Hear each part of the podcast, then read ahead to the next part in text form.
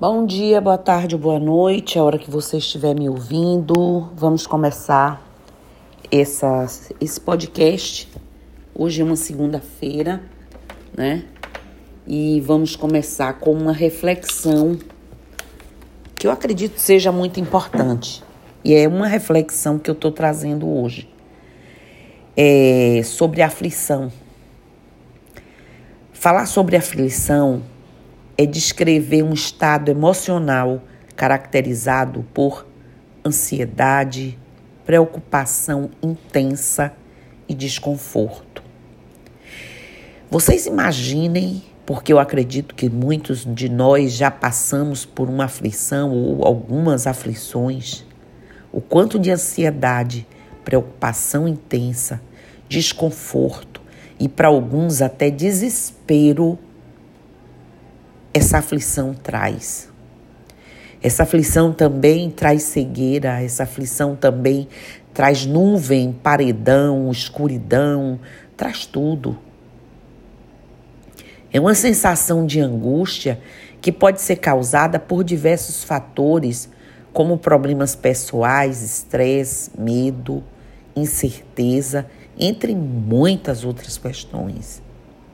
A aflição pode ser passageira ou persistente e pode afetar tanto a saúde mental quanto a saúde física de uma pessoa.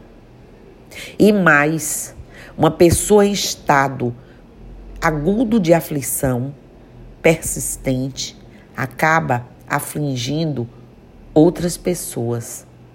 As pessoas que amam, que se sentem impotentes, incapazes de contribuir, de ajudar, de tentar resolver. A aflição pode ser desencadeada, como eu disse, por uma série de fatores e cada pessoa pode ter suas próprias causas específicas. Eu vou falar aqui agora de alguns, mas com certeza a individualidade de cada ser, a peculiaridade de cada ser, vai dizer aí quais são os seus pontos de gatilho, quais são as causas das suas aflições, né? Como eu disse, alguns dos principais gatilhos que eu vou trazer aqui sobre aflição inclui, por exemplo, problemas pessoais, questões familiares, relacionamentos conturbados, tóxicos, problemas financeiros, de saúde e outras dificuldades pessoais que podem levar à aflição. Não é isso? O estresse. Situações estressantes no trabalho, na escola ou em outras áreas de lazer, de esporte, da vida, podem desencadear uma aflição que dure e que se cronifique trazendo uma série de outras questões, doenças e tudo. Medo e incerteza. Sentimentos de medo e incerteza em relação ao futuro, como preocupações com a saúde, segurança ou sucesso, podem causar aflição. Os traumas né? Experiências traumáticas como acidentes, abusos ou perda de entes queridos podem levar a um estágio bem avançado de aflição. Transtornos mentais. Algumas condições de saúde mental, como transtorno de ansiedade generalizada, transtorno do pânico, ou transtorno de estresse pós-traumático podem causar aflição crônica. E essa aflição, ela causa, como eu já disse, uma série de coisas. E quando cronifica, gente, é terrível. Vou, ver aqui agora também. A aflição pode se manifestar de diferentes maneiras, né? A gente já falou. E os sintomas podem variar de pessoa para pessoa, porque, como eu também já disse, somos únicas. Alguns dos sintomas mais comuns da aflição incluem, por exemplo, uma pessoa com ansiedade, ela é extremamente aflita. Sentir-se constantemente preocupado, inquieto ou tenso causa uma aflição terrível. Insônia, dificuldade de dormir, ter um sono agitado ou acordar frequentemente durante a noite causa uma ansiedade, causa uma aflição terrível. Irritabilidade, a pessoa sentir-se facilmente irritado, impaciente ou agitado. Dificuldade de concentração aflige. Ter dificuldade em se concentrar em tarefas ou em lembrar informações importantes. Sintomas físicos: dores de cabeça constante, crônica, dores musculares, problemas digestivos, palpitações, falta de ar, são alguns dos sintomas físicos que podem acompanhar a aflição. E o impacto dessa aflição na saúde é terrível. A aflição pode ter um impacto significativo na saúde de uma pessoa, tanto física, como eu disse, como mental. A exposição prolongada à aflição pode levar ao desenvolvimento de problemas de saúde crônicos, como doenças cardíacas, hipertensão arterial, distúrbios do sono, depressão, complicar uma série de outras coisas. A aflição também pode afetar negativamente a qualidade de vida de uma pessoa, interferindo em suas relações né, pessoais. Porque uma pessoa aflita, calcule, desempenho no trabalho ou na escola, capacidade de aproveitar as atividades diárias.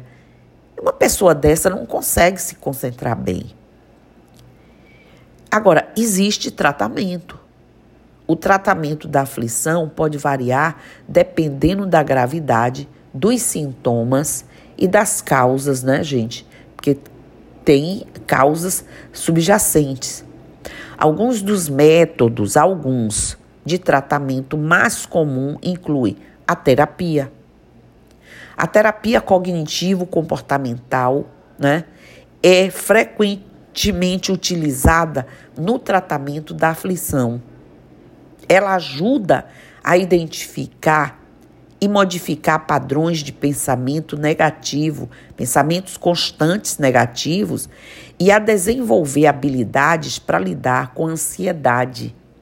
E aí você diminui a aflição, elimina a aflição. Existem também medicamentos. Em alguns casos, medicamentos como antidepressivos, ansiolíticos podem ser prescritos pelo médico para ajudar a controlar os sintomas de aflição. Isso quando a coisa já ficou bem crônica, né? Técnicas de relaxamento, que são práticas como meditação, respiração profunda e a yoga, podem ajudar a reduzir a aflição e promover um relaxamento. Mudanças no estilo de vida. Ninguém melhora Ninguém sai de onde está sem mudanças. Fazer exercícios regularmente, ter uma alimentação saudável, dormir o suficiente, evitar substâncias como álcool, cafeína, né? evitar estar em conflito o tempo inteiro, pessoas tóxicas, ambientes pesados, não é isso? Pois é. Embora nem sempre seja possível evitar completamente uma aflição, algumas medidas podem ser tomadas para reduzir o risco de desenvolvê-la. Algumas estratégias de prevenção incluem gerenciamento do estresse. O que é isso? Aprender técnicas de gerenciamento do estresse, como a prática regular de exercícios físicos, vou repetir, pode ajudar a reduzir a probabilidade de desenvolver aflição. Buscar a busca do apoio social, ter uma rede de apoio forte com amigos, família, família de fé, no caso nosso, né? Nós somos, nos consideramos uma família de fé nos terreiros de Umbanda. Pode ajudar a lidar com situações estressantes e reduzir a aflição. Estabelecimento de limites A gente precisa aprender a dizer não quando necessário e estabelecer limites saudáveis pode ajudar a evitar sobrecarga e aflição. Você não pode agradar todo mundo o tempo todo.